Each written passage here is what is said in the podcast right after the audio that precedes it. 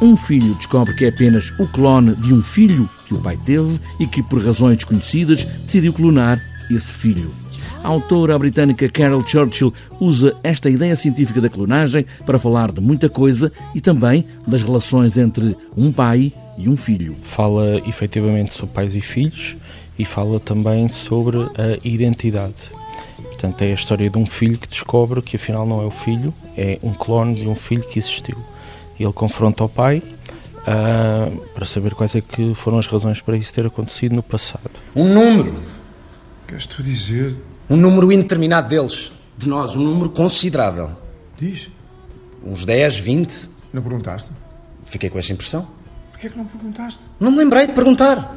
Não consigo perceber porquê. Seria de imaginar que fosse a primeira coisa que quisesse saber.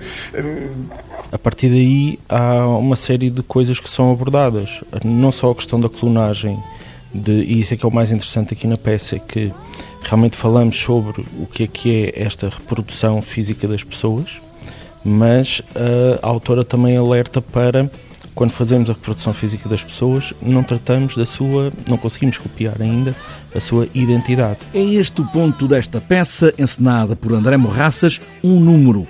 A identidade de cada um, quem somos, somos apenas ADN, referências culturais do sítio onde vivemos, ou somos o fruto de alterações biológicas que sofremos, mesmo antes de nascer? Quem somos? Nós questionamos aqui, uh, apesar da clonagem, depois como é que nos criamos. São referências culturais, uh, são influências familiares, é imposição da sociedade aquilo que acabamos por ser. Isso é muito interessante, a maneira como está trabalhado no texto da peça, a maneira como a autora chama para todas essas uh, questões. Quantas dessas coisas é que existem? Muito bem, se por acaso te acontecer a ti? Não, tens razão.